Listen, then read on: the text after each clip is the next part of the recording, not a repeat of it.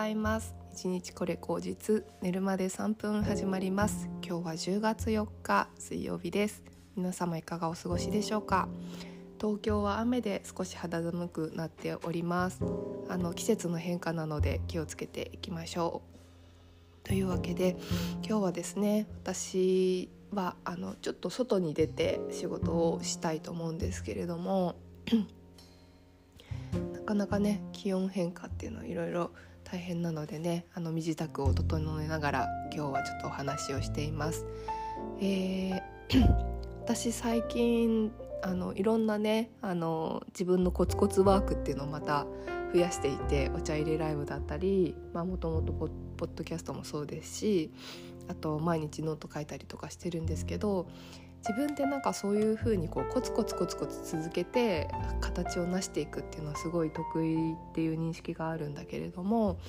なんかね一気に変化するっていうことある日飛躍的に変化するみたいなことってほとんどないなっていうふうに思ったんですね。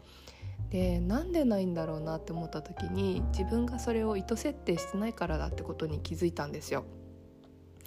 あの自分にあの私はコツコツ派であの毎日コツコツやったらできる人だからっていう暗示をかけているというかむしろそれしかできないみたいな暗示をかけちゃってるっていう節があるんだなってことにちょっと気づいて いや待てよと自分だってあのもしかしたらある日飛躍的にねポンと抜け出る可能性があるかもしれないっていうふうに 思ったんですよ。でなんでそういう風にならないかっていうと多分あの カーナビと一緒でカーナビってあのルートをまず探すじゃないですかその目的地までのルートを探して遠回りじゃなくて最短ルートを選択していついつまでに何分までにそこに行きますって設定してから車を走らせますよね。で私って多分そのカーナビの設定があのまずルート探ししてないんですよね。ルート探ししてなくてなんか何でも遠回りでいいからうねうねでもいいから最終的にはここに行きたいななんとなくみたいな設定の仕方しちゃってるんだなっていうふうに思っていややっぱり人生は有限なのだとしたら、まあ、最短ルートで行ける道を自分で探して設定するっていう行為もすごく必要なんじゃないかっていうことにちょっと昨日気づいてでなんかそれを逆にやらない理由って何なんだろうなとも考えたんですね。で一つはもしかしたらなんですけど自分が最短ルートを設定して失敗した時になんかほらいつもみたいにコツコツって思ってないといけないからできなかったじゃないかっていう風になるのが怖いのかなとかっていうことがねあの頭に浮かんだんですよ。なんかそこでもやっぱり自分はコツコツじゃないとものを成し遂げられないとかそういうブロックがあるんじゃないかなっていうことにちょっと気づいたんですね。うんなのでだとしたらうん 最短ルートで行く道っていうのを一回設定してみてその成功体験っていうかそれをやれたぞっていうことをうんなんかこう自分に理解させてあげるっていう経験も一個あっていいんじゃないかなっていうふうに思ったんですね。でそれがじゃあまず何でやろうかなって思った時に 私今あの Kindle 本を書きたいって言っててでその Kindle 本を書く来年中に書くみたいなこうすっごいもんやりしたあの設定をしちゃってるからそれをもっと具体的に、まあ、例えば来年の、えーと、2月私2月が誕生月なんで誕生日の月とかに2月なんであと10111212で5ヶ月5ヶ月で書いて Kindle 本を出すみたいなルート設定をした時にじゃあそのルートの中の最短ってなんだろうなっていうのをあの設定する。まあ、例えばですけど Kindle 本の出し方みたいな本をあの読みながら設定まで終わらせてあとは文章を書いてあのフォーマット整えるだけみたいな状態にあの直近1ヶ月でやって残りの4ヶ月は内容を構成を考えてそれを毎日、うんと、ノートに書いていってでその最終的にそれをまとめれば OK みたいな感じにするとかね。なんかそういうことをあの考えることが多分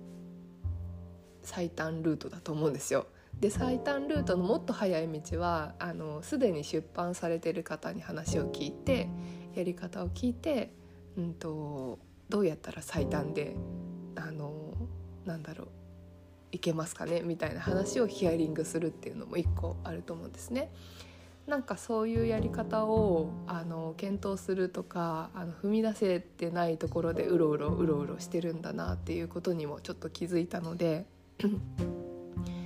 その目標に向かって自分がもうちょっとこう具体にあのルート検索みたいなのをねあのしていないからあのいつか毎日そのコツコツノートを書いてればいつかできるだろうみたいなことを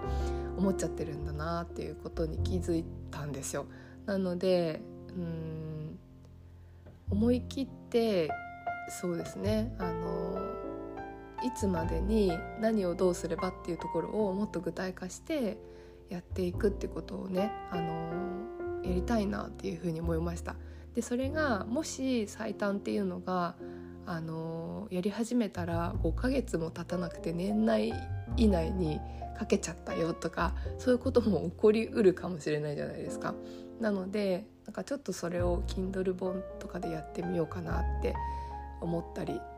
してるんですね。で、まあ、Kindle 本もそうだし、まあ、例えばもう一つだったら 私あのコーチングの資格を取ってでコーチの裏あコーチと占いのセッションみたいなのを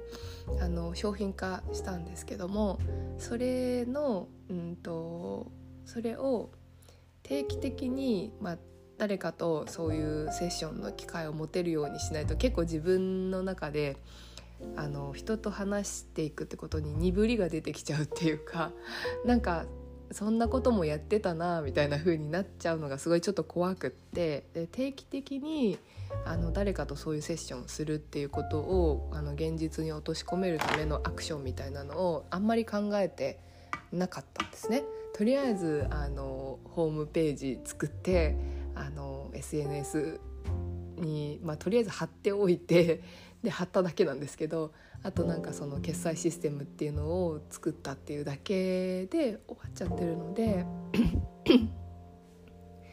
まああの一概に SNS 運用でっていうことにもならないかもしれないんですけど 定期的に誰かとセッションするっていう環境をどうやったら作れるのかっていう なんかそのルート検索もねそっちもしてなかったなっていうふうにすごく思っていてうーん。まあ例えばそうですよね。今考えてみるとこの毎日のポッドキャストの一番最後になんでコーチング占いをやってるのであのインスタとかの DM とかからご連絡くださいって言ってないんだろうとかねなんかそういうこととか いろんなことが結構自分の中でねあの浮き彫りになってきたんですよ。で 多分その裏側にはなんかこう例えば「今はいいや」とかうんちょっとなんかそれで大変になったらどうしようとかいろんなね不安とかあの曖昧にしてあのもう投げやりになってる自分とかがいるなってことにもちょっと気づいてうんなんかそれは自分のいいとこでもあり悪いところでもあるんですよね。結構なんかこうとりあえず毎日コツコツやってればっていうふうに思いがちなところとかあのバクッとしてるっていうんですか？目標がこうエッジが効いてなくてバクッとしててうんとりあえずやっているっていう感じになりがちっていうかね。うん。なんかそれがこうおっとり感とか毎日のねあの日々のことを楽しむ系になってるっていう風にあにマスキングされていい風になってるかもしれないけどいやいやもうちょっとあのはっきりさせてあのやった方がメリハリついて生活も楽しくなるしもっともっと違う世界が見えるかもしれないとも思思ったりしたんですよ。なのでちゃんとなんかこう目標の明確化っていうかうーん最短ルートでどう行けるかっていう考慮みたいなことは多分やらないとうんもったいないなっていうふうにすごく思ったんですよ。うん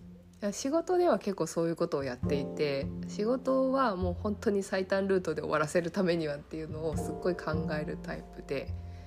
私のなんかストレングスファインダーっていうなんかこう強みのテストみたいなのがあるんですけど1位が戦略性なんですよ。だから割とねこう戦略的に何をどうしたらいつまでにっていう考えるの結構得意な方ではあるんですけどそれがこう日常生活の中でとか自分の本当にやりたいことに対してはあんまり発揮されてないなっていうことをすごくね感じていて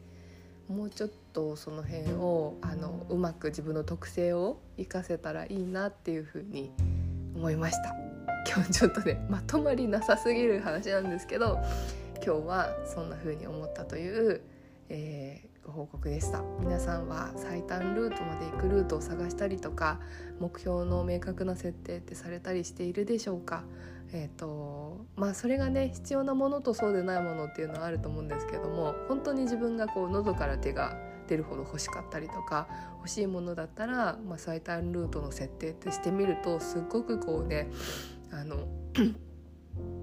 速度が違うあの速度と体感度が変わってくると思うんですよね。なのでそれを私がちょっと人体実験でこれからやっていこうと思いますのであの引き続きいろいろとあの観測というか 観察っていうかあの見ていただければと思います。はい。では皆様今日も一日良い日をお過ごしください。ではまた。